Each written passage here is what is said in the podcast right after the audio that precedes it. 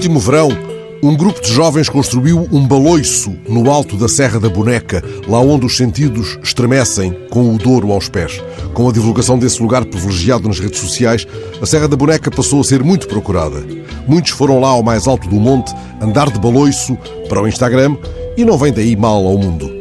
Assim possam esses tantos aventurar-se pela serra toda, pelo seu mistério, indo até ao mirador da Cascata, seguindo os caminhos que partem da aldeia de Rio Mau, demorando-se junto aos moinhos de Cabroelo, fazendo crescer o apetite por uma vitelinha no Vai de Roda, em Penafiel, ou na Borges, em Baião.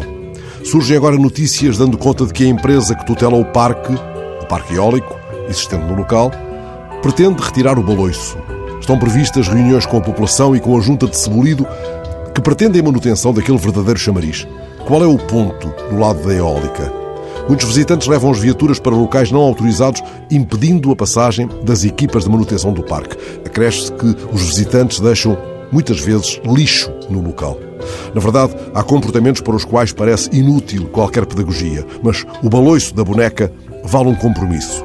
Atrevo-me a sugerir que esse compromisso possa passar pela criação de um pequeno corpo de vigilantes pago pela autarquia e pelo parque eólico, ou por ambos, alguém com legitimidade para dar um grito aos abusadores, mantendo viva uma velha prática dos que se aventuravam pela serra.